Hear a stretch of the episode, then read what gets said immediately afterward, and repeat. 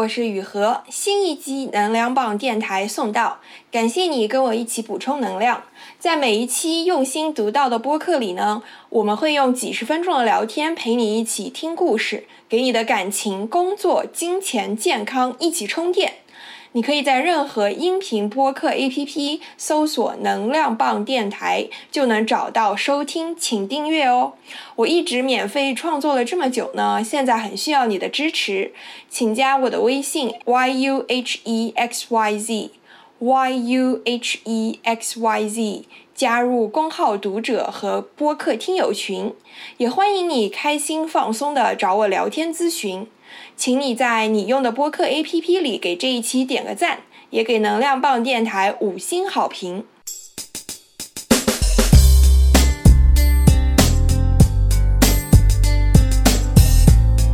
这一期的开场呢，和之前都不一样，是圣诞特别定制。开场音乐呢是电影《Love Actually》真爱至上的主题曲《Christmas Is All Around》。就快要到圣诞新年了，有些人呢就会在这样的季节重温类似《真爱至上》这样的电影。我在构思这期播客的时候呢，想到2020给我们的生活方式的方方面面都带来了很大的改变，2020也从我们身上拿走了不少东西，所以还是想给大家在最后一期节目带来一些温暖。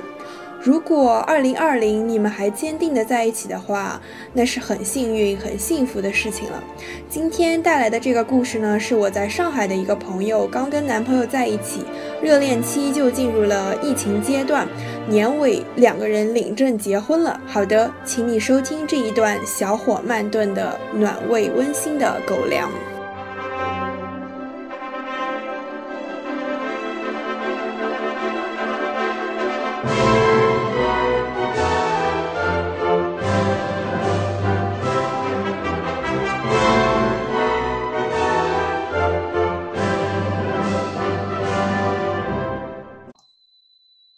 噔噔噔噔，开始。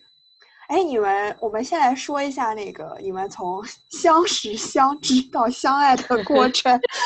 所以你们一开始 是怎是怎么认识的？是怎么相识的？其实认识的话是很早以前的事情了，是刚毕业，就那个时候其实是都入职了同一家公司，对，很早就认识了。嗯，然后但是其实都保持一种就是认识，但是不是特别熟的，呃那种状态。明白。然后整个频率就是每年可能会因为各种各样，比如说契机，大家都会聚在一起。然后后来慢慢的呢，就是可能聚的少了，我们的联系也变少了。结果有一次，就是我换了一份工，第二份工作之后，就有一次走到街上碰到他了。然后那个时候，哎，就觉得很巧，然后大家就一起约了吃饭，就反正保持就是每年一聚的这样一个状态。然后去年的时候，呃，又是一个很神奇的，就是具体是忘了什么样的契机，反正也是又聊起来天，然后就说一起出来吃饭。然后结果就是那一次吃饭之后，可能突然就是关系发生了转转变。然后你说为什么？可能也没有什么很，就是很很强的原因。说为什么让我觉得可能你说一开始的时候两个人没有一点点就是好感吧？那其实也是也是有的。然后但是可能就是去年那次有一次一个机会，就是大家花了很长的时间去聊天，然后突然觉得其实也有很多的 以前没有，因为以前可能都是一群人一起玩。然后那次是两个人单独出去，所以其实聊了很多。然后有很多地方我不知道会不会就是很多人会不会有那种感觉，就是跟这个人其实接触没有很深，然后但是嗯第一次聊天的时候，你就会发现有很多的共同点和嗯那种就是一见就是偏向于一见如故的感觉吧。所以其实那次第一次的出去玩的感觉就特别特别好，所以后续就很快的发展成了情侣，就是在一起的故事。诶，它就变成了我男朋友的故事，这是一个重逢的故事，我感觉。有点像是这种感觉。对，还有就是以前其实会埋下一些根吧，就可嗯能你当时大家彼此是有那么一丢丢好感，但是其实各种各样的原因，呃，你你有时候比如说刚毕业的时候，可能呃那个时候也不太会不太没有什么契机，你也不太好意思主动跟这个人，比如说多搭话啊，或者是你以为啊他跟另外一个人关系会更好一点，就如如此种种，就是有的时候确实需要一种契机，然后去了解，对，就把这个事情去去怎么说呢，催化一下。嗯，对对对，有道理，有道理，是的，是的。哎，那你们是不是相处了差不多一段几个月，然后就到了疫情啊？对，其实疫情就是一个就是一个很火、很加速的过程。是在一起之后三四个月就开始疫情了。哎那不是就是热还在热恋期吗？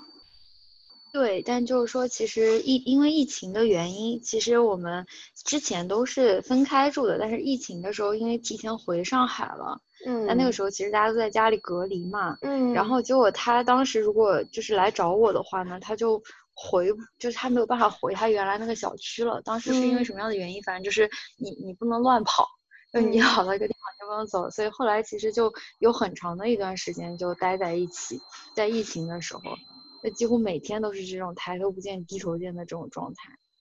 嗯，对，就那那你就是有些人也会觉得，就是这样的相处会让你发现就是更多缺点，或者说更多不合适的地方。那对于你们来说，是就是反而是这段时间那么密集的相处，让你觉得这个人就是可以吗？其实也是跟很多人一样，跟疫 情会爆发各种各样的问题，而且你密闭在就是房间里的时候，其实大家都那个是那个时候其实没有什么太多的其他的活动可以分散你的注意力，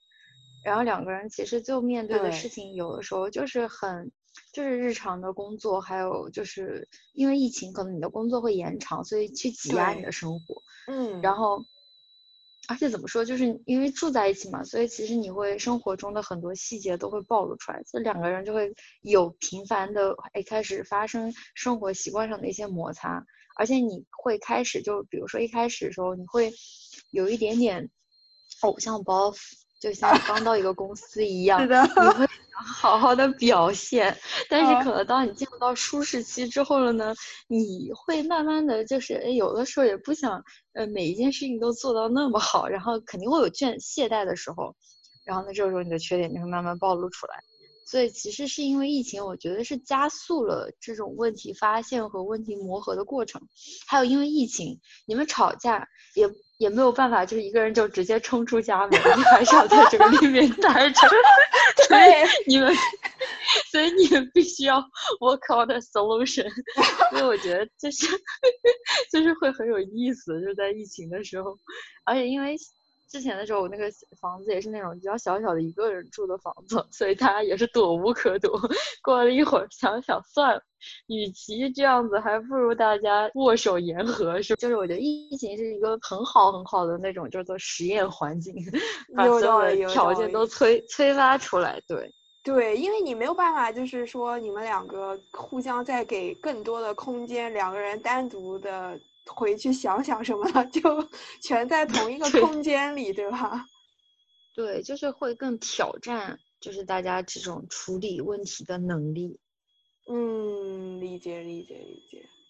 哎，那我想其实挺有意思的。嗯，我想我觉得就是我感觉大家对每一对就是结了婚的朋友都挺好奇的一点，就是说是哪些事情让你觉得跟这个人可以继续这样下去？其实说实话，就是对于我来说，结婚这件事情，我后来有很长一段时间，其实一直在想这件事情是否有必要。哦，就某种角度上来说，对于呃，其实实话实说，你看，对于现在的女生来说，其实结婚越发的必要性没有那么强，因因为其实大家也都感觉到，就是现在婚姻的约束力也变弱了，而其实很多人在没有，就只很多人的状态其实和婚姻之间只是差了那一个就是。呃，类似于法律的这个流程，对吧？合法化的一个流程，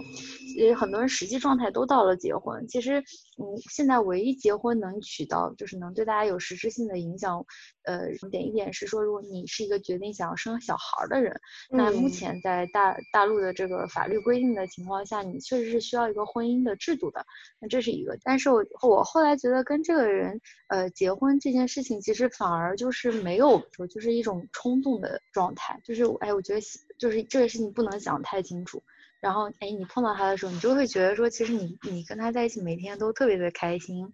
当然也也会有争吵，但是某种角度上来说，它能带给你一种开心，而且它能慢慢的，我会发现它能给我的生活提供一个新的重心。这种重心不是说我会围着他团团转，或者是呃围绕着他，就是把我所有的时间精力都放他身上，而是说可能在很久一段时间，我的重心都是偏向于只有工作的这个东西，对我的情绪或者各方面的牵动都很大。那这个时候，其实你的生活中出现了一个类似于新的。新的点，然后围绕这个点，它能产生很多新的呃快乐以及新的满足感，就是会让你整个人慢慢的平衡下来，然后同时就是你觉得它能去怎么说呢？就是给你很多的信心，这种信心可能不是说呃让你觉得啊，就是是一种就是从来自内心的这种。呃，力量这种力量，我觉得不是说啊，他有很多的钱，或者是他有很多，或者不是此时此刻可能他有很多的钱，或者是什么样东甜言蜜语什么的，而是说你觉得你跟他在一起，未来的生活都会很好，是这样的一种感觉。就是我其实因为也对于这件事情，就是有很长一段时间，其实都。呃，很就是我很早很早以前，可能包括在以前的时候，都还在思考，就是啊，我到底需要什么样的婚姻？包括呃，这个东西对我到底意义是什么？然后我以前也其实一直缺少一个点，就是推着我说啊，我我觉得要结婚了。而且我以前也像你刚才问那个问题一样，就是会去问很多人，就是哎，决定让你结婚的那个点是什么？然后大家的理由都不一样。然后我觉得在我身上，其实就是我刚刚提到的这个事情。是是是，对，我觉得你的这个思考过程还蛮。就是现代都市女性的，就这个问题，真的真的，因为就这个问题，笑死。这个问题就是我我也考虑过，我也没有去想说是不是应该要生孩子或者什么的。其实我觉得对我来说，是因为我觉得，就特别是今年吧，就二零二年，就是大家都过得不是很好。我觉得其实真的，我觉得一个人去面对人生，面对生活中各种的困境和。苦难，我觉得真的是挺难的。就我觉得两个人，就怎么说，就是 啊，三个臭皮匠，更有信心一点。对对对对，而且而且，就算不是他给你带来什么，就是某种程度上，他会给你在心理上很多支持，在信信念上和信心上，也会觉得是两个人一起在面对。对。是的，然后我其实后来也能理解有一些点，就是比如说当父母亲，为什么有有人说什么为母则强？可能他其实就是看到有一个小朋友在那里，或者是他有一个觉得哎自己要去保护的人，或者是有一个也依靠着自己的人，其实他会有一些力量。我觉得就是类似于这样的一个感觉。对对对对，哇塞，你一下子把这个对话拉入了很高的深度，笑死。那我是不是应该说一下？哎呀，还不是图他，不是不是，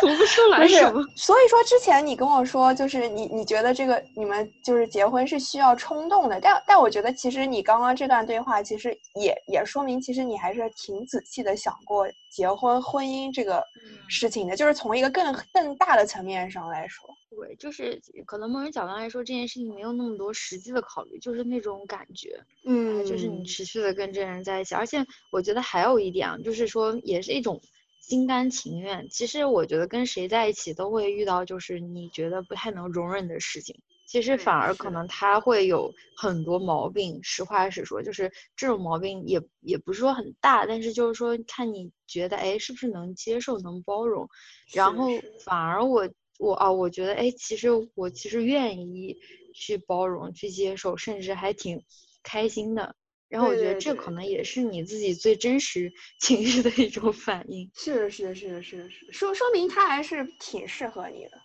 因为就是有有的人他的缺点是你不能接受、不能容忍的，那那就不行。我觉得就是无论是对对找一个那个结婚的呃 life partner，还是说你找工作也是，就是他都会有你不喜欢、不能接受、不能容忍的地方，但是你你你要你你只能说你选择一个你能接受的比较多的那个那个人，或者说那件事对，是。是，还有就是你是否能打比方说，就是有的时候其实呃有一个人他可能 A B C D 万般都好，他可能只有一件事情你不能接受。那其实很多时候，对，这是一种，还有一种，其实说出来就是简单一点，可能就是这个人是一个还不错的人，但你真的没有那么喜欢他。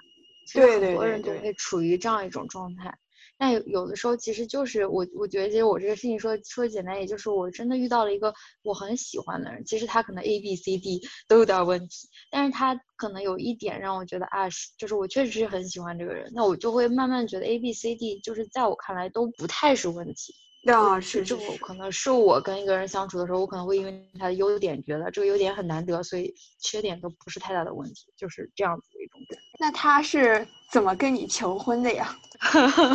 这个真的是 非常的随便，就是那种在一个嗯没有就就这个人本身他其实是一个就是比较比他其实是一个反浪漫主义者，嗯他其实做的很多事情都会，就他其实不太会像去说一些呃很好听的话，然后去去很捧着你，他反而有的时候其实是他会更在我们的关系里像一个公主，就是那种，对，就是认识我的人都很震惊，因为就是反过，他是个反制关系，他会说家里只能有一个公主，which is him，然后就是那种感觉。然后求婚呢，也就是那种非常漫不经心的，呃，就吃饭的时候，然后就突然他好像会，他就突然的问出来了这样一句话，而且他可能都不会说你愿不愿意嫁给我，而是突然需要就是叫你一声哎老婆，你会很愣。然后他就说：“你愿不愿意接受这个称呼？”就是很骄傲的那种看着你，所以当时哎呀，你就很生气，怎么是这个这个样子的？然后但是，然后你说钻戒呢，他就会说：“哎呀，那都是那是人类研发出最大的骗局。”然后，啊，我真的是笑死了，就是只就是他总是会做出这种就是。让人听上去很很想揍他，但是又又你又听了就会笑出来的，就是他总是做这种事情，然后所以其实就非常的自然和朴实的做的，他就算是求婚了，对，一然后事后他都会去跟别人讲，其实是我想要求婚，然后他替我把这句话说出来了。哎呦天哪，这也太傲娇了！对，就是那种很傲娇、很自恋的一个人。哎，我但是我觉得现在回忆起来还都是挺甜的。就是觉得他很好笑，他这个人。嗯，但是可能相相比下来，就是虽然你会说啊，别人问起来会说，嗯，确实真的是很平淡，但是想起来好像可能以后说起来还是会很好笑，但是可能就反而我也不是那种能接受，就是那种在高档的酒店里，然后洒满花瓣雨，然后可能给我带来的，比如说激动感和幸福感，反而是他这种普平淡的感觉，可能会让我觉得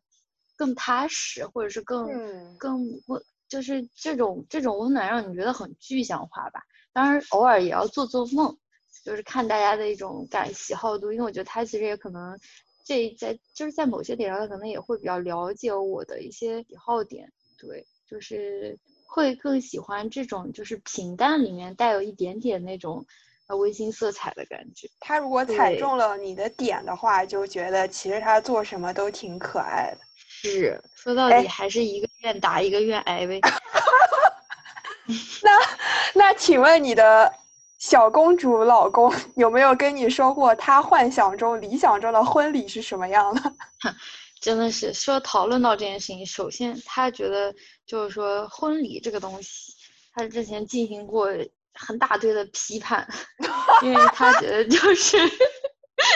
首先他觉得这件事情的本质就是搭台子跟年会没有什么区别，只不过换他去唱戏。后来关于西式，他就会说西式人家那是要在主面前宣誓，你要然后如果说到中式的这种婚礼，特别是他觉得现在国内的婚礼是其实是前一段是中式的，然后但是到了比如说就是仪式环节，更多的又是西式的，就是他觉得这是啥中西中不中西不西，然后说其实中式，然后他他就是一个跟很多人的脑回路不一样的人。然后就说中式那种充满了就是什么陋习，当然就说说了这么多，他还是其实最后结婚的时候还是一个就是乖乖很配合，以及会呃发表他的感想。然后他自己唯一希望的婚礼就是他很帅，拍出来的照片他很好看就可以了。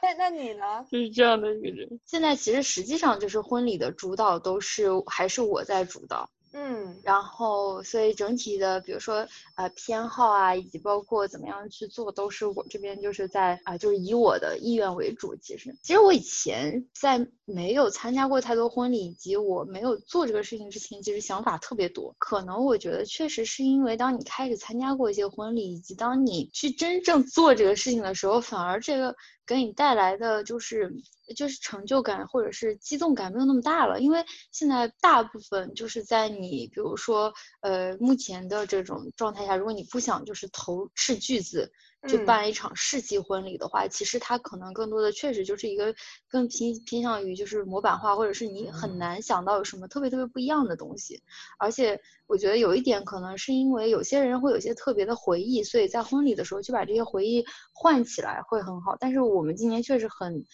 很特别的是，因为大部分的事情都是跟疫情啊什么这些东西有关，所以我们也不想在医院里或者什么都搞这个事情。对，就是相对来说，可能这个婚礼就会更中规中矩一点。然后嗯它就可能对我们来说的话，呃，偏形式和流程的东西多一点。最多就是说啊，在在你觉得漂亮的事情上，然后呃，就是能符合我的审美，其实就是这样的对对对，好的。那我问一个大家最关心的问题，你觉得婚礼的整个准备上、哪一部分最值得花钱？我自己想到的点啊，就是婚礼的准备上，其实某这件事情就是看你是嗯注重现场，啊，还是注重就是说后续给你带来的就是这种就是沉淀下来的回忆。某种角度上，如果你想追求效果的话，在嗯现场你的场景布置，它首先还是非常重要的，因为就像你婚礼最后，比如说你拍出来的东西，或者是呃所给人的一些直观的感受，其实都是由现场给你带来的。第二个点的话，就是怎么说？其实我现在发现这件事情真的很难讲，因为很就比如说我发现我认识的人啊，就是。的花钱点不一样，就也有朋友他是有一个很强烈的婚纱梦的，那他的钱其实会花很多在婚纱上，嗯然后这个就是很多人就是花了砸了一笔重金在上面。但嗯就我自己的经验来说的话呢，因为其实婚纱，特别是主纱，它出场时间可能就是十分钟，最多不超过半个小时。是的，真的就是，比如说很多人花三四万去租一件高定，或者是那种就是特别大牌的这种这种礼服的话，其实实际嗯上就是对你来说，后续可能，呃，也会就除非是你真的很有婚纱梦，要不然你可能更多的会觉得有那么一丢丢遗憾，因为嗯这件衣服的话，它可能不太会属于你，然后以及穿的时间会比较短暂。如果你比较注重就是自个人，就是比如说你很呃，像很多人其实他很注重就是自己每张照片好不好看，那其实妆化和那个就是摄影和摄像非常非常非常重要了就。对，嗯，这个的话，其实是还是能体现出水平的，特别是摄影。嗯，因为其实现在，呃，摄影的话，大家也是偏向于，呃，怎么说呢，就是千篇一律化了，就是它嗯也是模板化很痕迹，所以说就是这一行现在慢慢的有能力的人也会要价比较高，那他可能给你拍出来的感觉会更有故事感。哦对，，把你拍的会更好看一些。所以这个这个点就是说，如果你更注重后期，那你可能就是在妆化和摄影上就是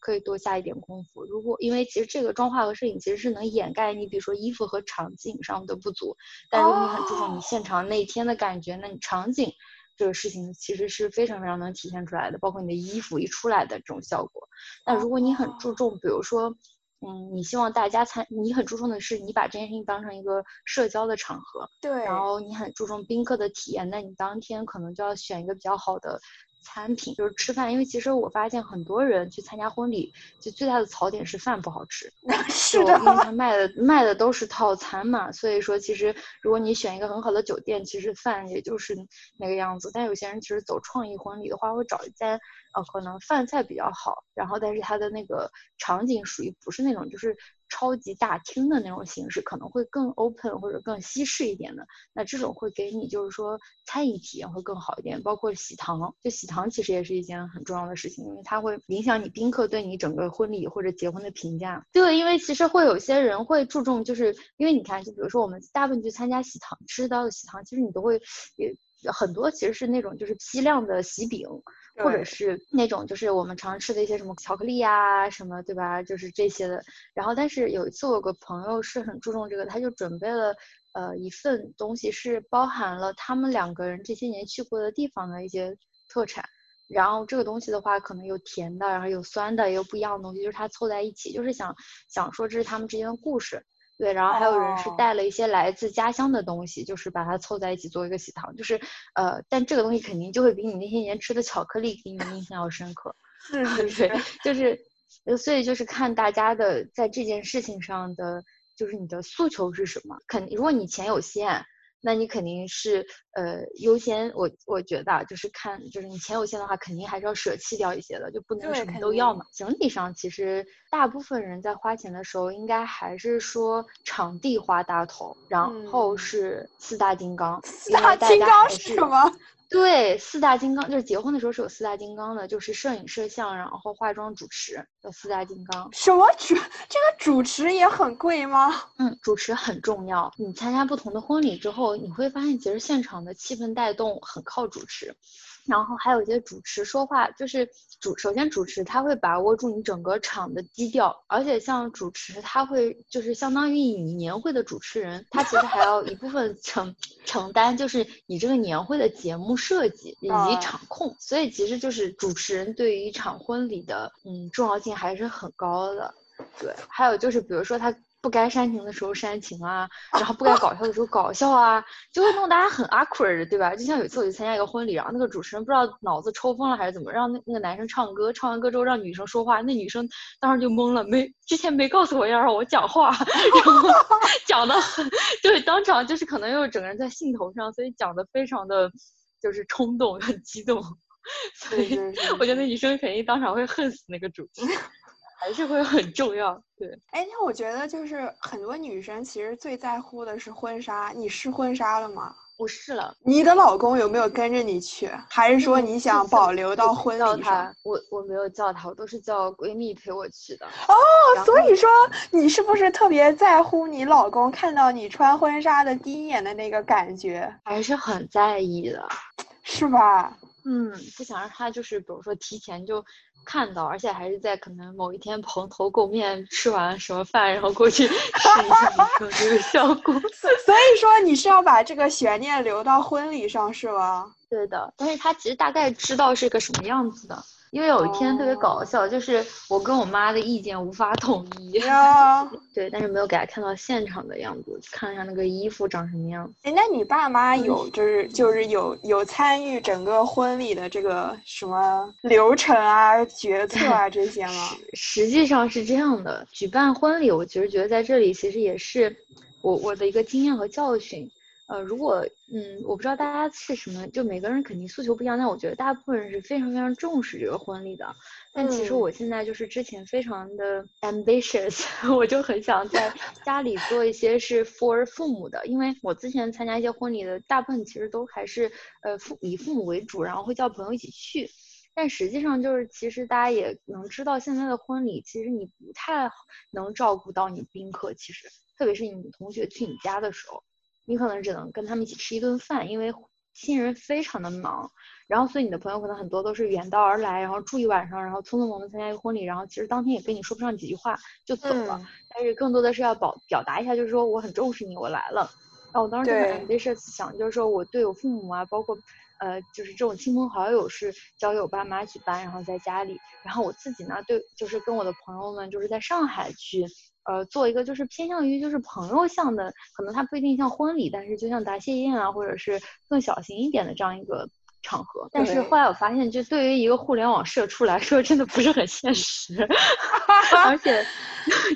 对，而且我觉得就是婚礼这件事情也是。呃，很实际的，就是真的，现在办场婚礼非常的贵，特别是在嗯上海啊、很贵很嗯贵。就是如果你假设你自己没有太大的，呃，就是你不想投入太多的钱去在这件事情上，然后加上就是如果你没有太多的精力，那我最后其实我就是属于把上海这边我就变成可能跟朋友们单独去聚，然后家里的这个的话还是交给了我爸妈。对现在是其实我爸妈会更主力再去管这些事情。明白我那天就是。惊奇的发现，我跟你讲，自从有了小红书和抖音，就是城镇就是办婚礼的水平也蒸蒸日上，然后家里其实的审美水平提升了很多。只要你给嗯到他你想要的样子，其实他们能用更低的成本，反而能给你还原你想要的那个场景。反而其实来说的话，呃，如果是对场景什么有比较大的追求的话，其实我觉得在家里办反而是一件就是比较更经济和实惠，特别是对于这种你不是本身就是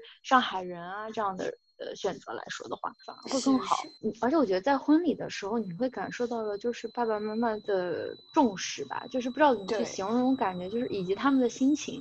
就是我能感觉到的，就是我爸我妈在婚礼这件事情上比我要认真很多。这种是的认真不仅仅是说是盯流程，而是他们对于结果的那个要求之高，让我觉得其实我爸妈真的就是没有生在 互联网时代，要不然个个都是优质的产品经理，太强势，太强了，真的很很强。然后以及我觉得其实能感受到，就是在这件事情上，他们特别特别，他们更更特别想给你一个就是实现你公主梦的那种机会吧。他们会把这个当成是，呃，在你在这个家的时候，他最后可能会给你，也不能叫对对最后，但是就是他最最后最接近就是权力的一次，去把自己所有想要去给你的东西都会在这里满足你。是的我爸妈反正在我结婚这件事情上是展展现出了超乎我寻常以及我理解的那种热情，以及对结果要求之高。哦，以及不惜人力、物力、财力，就是那种，就跟平时的你想象到他们生活中的状态是不一样的。是的，是的，我我其实非常理解，而且我我也参加过一些婚礼，然后我也我觉得对他们来说，其实感情是很复杂的，尤其是对于女方来说，就尤其是那个，我觉得所有新娘的那个哭点，就是当爸爸把你的手交到你的老公手上的那一刻，那个真的是我嗯。觉得是所有婚礼上所有新娘的泪点。对，还有比如说就是父爸爸妈妈在婚礼上的发言，我我其实某种程度上会觉得，就是其实爸妈会觉得这是他们对于就是把子女抚养长大成人结婚的一个毕业典礼的感觉，就是他们会觉得是对，就觉得就是子女找到了好的工作，然后还嫁给了一个不错的对象，我就觉得对他们来说是，就是一个里程碑，一个很大的仪式感。对的，所以我就特别想要去嘱咐那个就是主持人，就到时候看能不能尽量搞笑一点，我这个人泪点略低，我很怕把我我把我的高贵的妆给哭花，那就很尴尬。哎呀，我也是，我觉得，我觉得那个部分就是，还有比如说，你有没有在构思你在婚礼上要说的誓词？啊，我最近脑海里经常在回想这些东西，然后看着旁边那个大猪蹄子像一个没事人一样。对，我跟你说，这个东西可其实都是女生心里面一定会想很多遍，然后一直在想的东西，而且这个都是情感非常丰富，就是一一说就会很容易到泪点的东西。我觉得真的，对，是的。哎，而且我发现，就是每次，比如说参加婚礼前，我我是那种就是去谁的婚礼也不知道怎么回事，可能都不知道人家怎么谈，就是有些朋友是属于跟女生很熟，但是跟男生不熟，结果过去听人家一讲就开始哭，我就是那种，特别是到跟爸爸妈妈去呃分享那种心情的时候，就是就还是觉得当时的那个场景和那个时刻还是非常就是感人和美好的。对，是的，所所以我觉得就是如果。他们要哭或者你哭，你就尽情的哭吧，你就不一定要让司仪去用搞笑来把这段给这段给掩盖掉。嗯，对。嗯，对，其实还是蛮怎么说呢？就是这个过程，我觉得有一点比较好的是说，其实，呃，我有很长的时间因为工作很忙，就跟我爸妈讲话，就是也交流的会少很多，就更多的时候都是一些家长里短嘛，就是那种工作里很烦心的事情，你也不是特别特别愿意跟他们讲。然后，但是因为这一次的话，就是我们家里因为要共同大家一起去做一件事情。然后最近其实经常在一起讨论，就我每次看到我爸坐在一个那种婚庆公司在那里看这个台子好不好看的时候，我都觉得这个场景非常的 有意思。对，就是他很认真的在研究这个花应该放在哪里什么东西的时候，我就觉得啊，觉得真的很有意思。就是其实很已经很久没有这种一家人去共同这样去做一件事情的这种状态。嗯，是的，是的。而且他这么做其实也都是为了你，因为他很在乎。你的感受在乎你的婚礼，对对，就明明我说哎你们来订，但是他们每次去的时候都会给我打电话，然后尽量选在周末，然后让我也能就是 用就是直接给我用手机视频，让我能看一下他们这边现在的状态，这还挺感动的。是的，是的，是的。而且说，我觉得说明你爸妈也很在乎你们俩对于婚礼的这个。就是整个的感觉和要求，因为有的爸妈是那种就是想要主导儿女婚礼的那一种，但你爸妈不是这样的。对的，我觉得他们还是在这件事情上非常的尊重我们两个人。对，是的，是的，是的。祝你不急不躁，遇到你想要的恋爱，遇到可以和你一起面对困难的人和事情。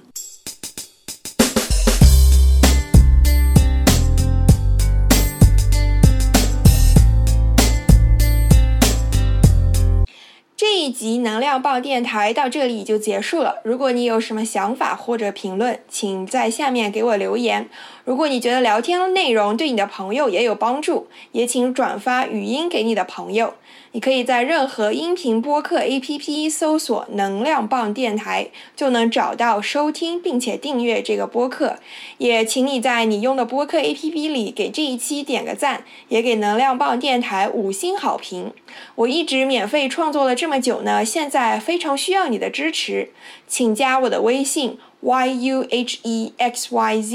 加入公号读者和播客听友群。我再说一遍，微信是 yuhexyz，欢迎你开心放松的找我聊天咨询。我们下一期能量棒电台再一起充电。